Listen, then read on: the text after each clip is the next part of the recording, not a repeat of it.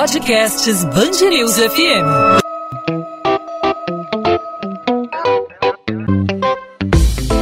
Dois às 20, com Maurício Bastos e Luana Bernardes.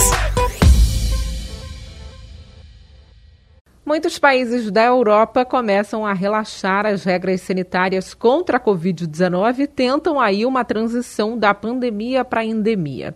Na Inglaterra, o uso de máscara não é mais obrigatório a partir desta quinta-feira. O equipamento deve continuar sendo usado no transporte público, mas não é obrigatório. O passaporte da vacina também não é mais exigido para o acesso a locais com grandes aglomerações. Recentemente, o diretor-geral da Organização Mundial da Saúde na Europa disse que a passagem da variante Ômicron pode marcar o fim da pandemia no continente europeu. O diretor-geral da Organização Mundial da Saúde para a Europa afirmou que, aspas, é plausível, fecha aspas, que a pandemia termine com a variante Ômicron na Europa. Essa possibilidade já foi levantada por alguns especialistas, mas essa foi a primeira vez que a hipótese foi citada por um membro da OMS. O Hans Kluge pediu cautela, no entanto, por causa da versatilidade do vírus e calculou que 60% dos europeus podem se contaminar até o dia 1 de março. Ele afirma que assim que a onda diminuir, haverá uma imunidade em escala global por algumas semanas ou até meses. Tudo pode mudar, claro, né? A pandemia já mudou tantas vezes, inclusive aqui no Brasil, e para a América do Sul, que normalmente acompanha aí as ondas do vírus no continente europeu, é possível falar sobre o fim da pandemia? Quando, afinal, a Covid-19 vai se tornar endêmica? Para falar sobre esse assunto, hoje a gente conversa com a especialista em gestão de saúde e membro do Comitê de Combate ao Coronavírus da UFRJ, Cristina Barros. Cristina, seja bem-vinda ao podcast 2 às 20, tudo bem? Tudo bem, Luana. Obrigada mais uma vez pelo espaço e cumprimento a todos que nos escutam. Cristina, a pergunta que certamente você já ouviu, já foi muito questionada, que todo mundo quer saber, é, há uma ansiedade, né, uma necessidade de todo mundo, quando a pandemia vai acabar, quando teremos aí a Covid-19 como endêmica, pelo menos aqui na América Latina, a gente pode acompanhar essa previsão que é um tanto cautelosa aí da Europa? Luana, eu também quero saber. Se você tiver certeza, me conta, tá bom? é, a Covid ela já não é nem mais 19, a gente já está na Covid 22. Isso realmente é muito cansativo, estamos exaustos. É claro que nós estamos acumulando conhecimento tanto da Covid, quanto também existem os estudos ao longo do tempo da história da humanidade.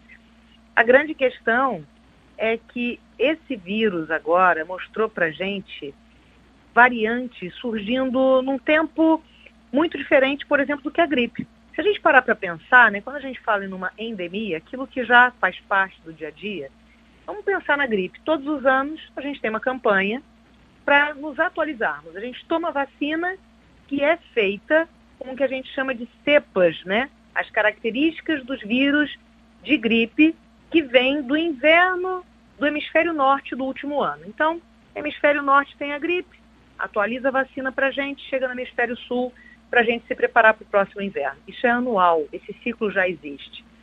A gente ainda não consegue entender qual é o ciclo da Covid. Na verdade, se você parar para pensar, a Europa tem uma experiência, mas o mundo se surpreendeu com uma variante identificada é, em grande volume na África. Como a gente também já exportou de Manaus uma variante que foi descoberta em Hong Kong. Então, isso mostra que o vírus não respeita nenhuma fronteira, infelizmente. E ele também não lê decreto. E ele nos surpreende. Então, a gente sim tem histórico que pode, né, os especialistas em epidemiologia nos apontam que a gente pode estar vivendo uma fase final, onde teremos uma tranquilidade por algum tempo. Mas já começam a surgir rumores de uma variante da Omicron que pode ser diferente. E se isso acontecer, e pode acontecer, quanto mais ele se multiplica, maior o risco, infelizmente, a gente pode mudar completamente um cenário. E esse componente de incerteza, Luana, infelizmente, ciência nenhuma dá conta. Por isso que é tão importante a gente correr com a vacina e tentar conter para diminuir o risco de variante. Mas agora, infelizmente, não dá para a gente ter certeza. Aliás, dá para ter sim de que não existe certeza nenhuma. Esse é o, é o grande ponto e a dificuldade para a gente. Porque por mais, né, Cristina, que as pessoas se contaminem com a Ômicron, a gente viu aí, a gente está sentindo aqui no Brasil, no Rio de Janeiro, um, pico muito grande da, da Ômicron, né, especialmente nas duas primeiras semanas de janeiro. E aí a gente tem, claro, a imunidade dessa população que adquiriu anticorpos aí, que está vacinada também, teve a contaminação, então adquiriu anticorpos tá, tá meio que protegida, digamos assim, entre aspas, né? Com muita cautela que eu digo isso também. Só que, ao mesmo tempo, conforme a disseminação, com a disseminação rápida, existem, existe a possibilidade aí de novas variantes. E o medo hoje, acredito eu, seja o surgimento de uma variante que não seja aí tão é, atendida pela vacina, né? Exatamente, esse é o ponto é, é, é muito importante e o que eu estou colocando aqui tem que ser contextualizado. Tem muita gente que está pegando a doença em forma leve, mesmo que tenha tomado a vacina. Isso não tira o mérito da vacina em hipótese nenhuma. É igualzinho à gripe. A gente toma e quem pega a gripe acaba pegando de uma forma mais leve. É a mesma coisa. O que as pessoas precisam entender é que é para tomar a vacina sim, mas se a gente não conseguir controlar a velocidade de transmissão, o risco da variante é sempre maior. E é um vírus que está mostrando que ele é muito versátil. A gente tem a cada quatro, cinco meses uma variante de relevância que surge e muda o cenário.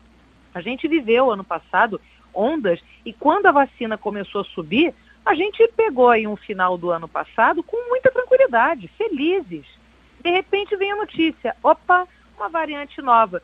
E agora a gente está vivendo de novo é, essa, esse tormento. Então, é para a gente pensar com otimismo, porque temos a vacina, porque a gente não está vendo adoecimento grave, mas é para lembrar, o vírus ele não respeita, não adianta o governo decretar, olha, aqui já virou uma endemia. Se em algum lugar do mundo ou lá mesmo surgir uma variante que seja mais grave, você imagina de uma hora para outra esse volume todo de contaminação de uma forma grave. A gente se arrebenta tanto na perda de vidas quanto nas estruturas todas do sistema de saúde. Então, é, essa eu diria até que é um pouco da beleza do mistério da vida, né? Entre o nascimento e a nossa morte, tanta coisa pode acontecer. No meio do caminho a gente pode, tem outras doenças que existem, por isso que a gente fala tanto, né? Vamos cuidar da saúde, porque tem gente precisando tratar de câncer, tratar de outras doenças. Por isso que é tão importante preservar o sistema de saúde. E a gente sabe, a doença está aí, pode ser leve, mas além da vacina, fazer a parte de usar máscara, mesmo em ambiente aberto, ela é muito mais transmissível, lavar as mãos, evitar aglomeração, isso tudo para que junto a gente consiga, sim, em algum tempo, não, agora está mais controlado, mas o susto e o risco de uma variante, isso é real. A gente não pode esquecer que foi assim que surgiu, inclusive, a Covid lá em, no final de 2019.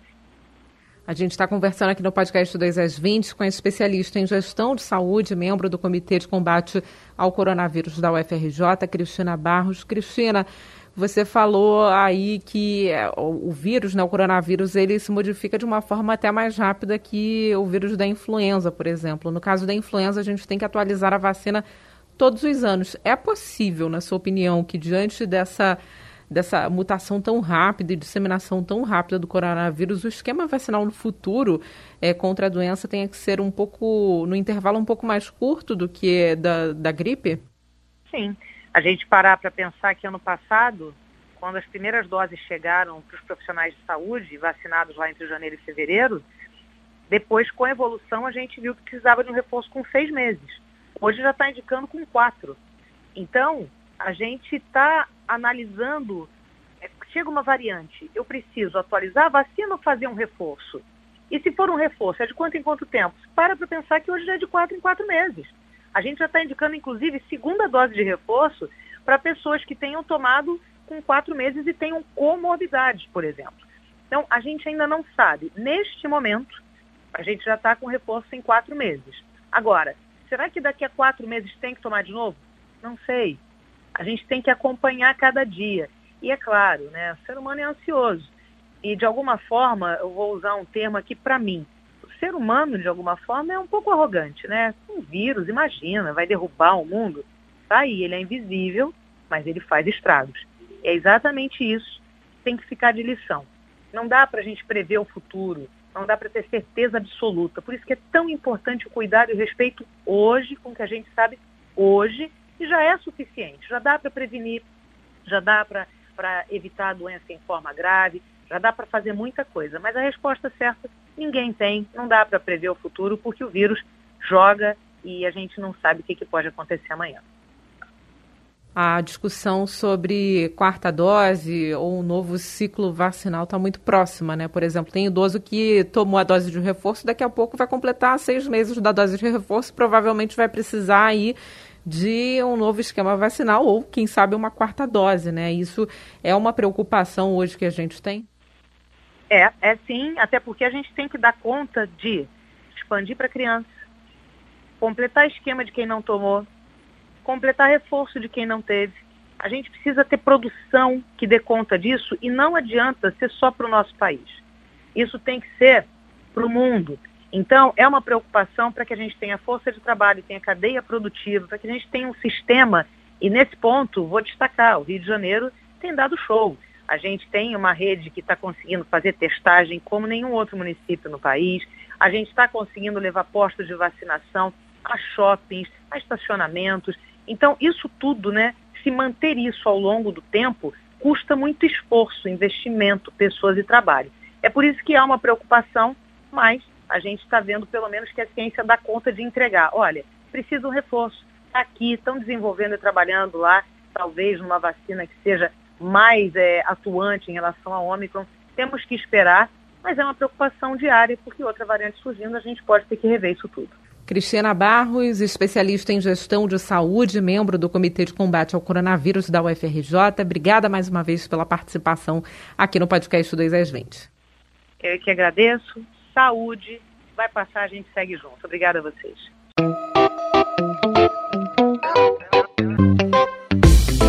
Dois às 20, com Maurício Bastos e Luana Bernardes.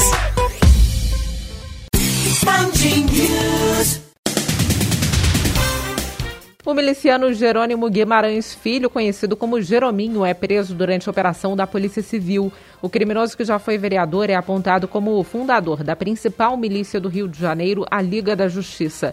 Segundo a Polícia Civil, o grupo atua na zona oeste da cidade e é acusado de homicídios, extorsões e comércio irregular de água e gás. Jerominho chegou a ficar preso entre 2007 e 2018 quando cumpriu pena por outros crimes. Dessa vez, ele foi condenado a sete anos de prisão no regime semiaberto. As investigações demonstraram que Jerominho era chefe da facção criminosa e era responsável por extorsões sofridas por motoristas de van em Campo Grande, na Zona Oeste.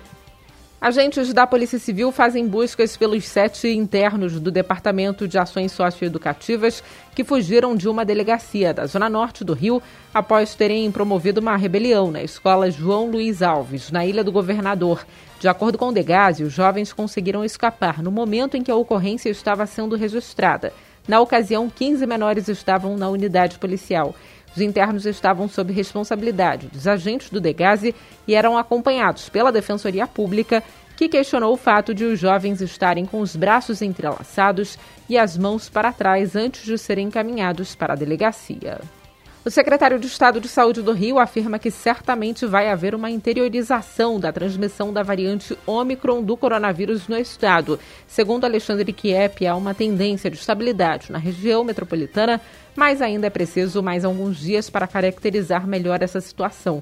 Na próxima semana, o governo do Rio deve receber 900 mil testes para a Covid-19 do Ministério da Saúde. Cerca de 40% vão ser destinados à capital fluminense, onde 17 pontos de testagem e atendimento a pacientes com sintomas foram abertos. O secretário também nega que haja falta de exames. A Polícia Civil tenta identificar se outras pessoas fazem parte do esquema do golpe da máquina de cartão de crédito identificado na rodoviária Novo Rio. Os bandidos que se passavam por motoristas faziam cobranças adulteradas no aparelho e chegavam a acrescentar em média mil reais no preço final da corrida. Três pessoas foram presas na operação desta quinta-feira e um homem permanece foragido. Os investigadores conseguiram a quebra do sigilo bancário dos acusados e agora vão monitorar toda a movimentação financeira deles nos últimos dois meses. Ao todo, mais de 100 vítimas já foram identificadas. Um dos que caiu no golpe perdeu mais de 4 mil reais. 2 às 20. Podcast 2 às 20 vai ficando por aqui. Maurício Bastos em folga hoje, aproveitando aí esta quinta-feira ensolarada no Rio de Janeiro. E eu volto com ele nesta sexta-feira com mais um episódio para você, ouvinte da Band News FM.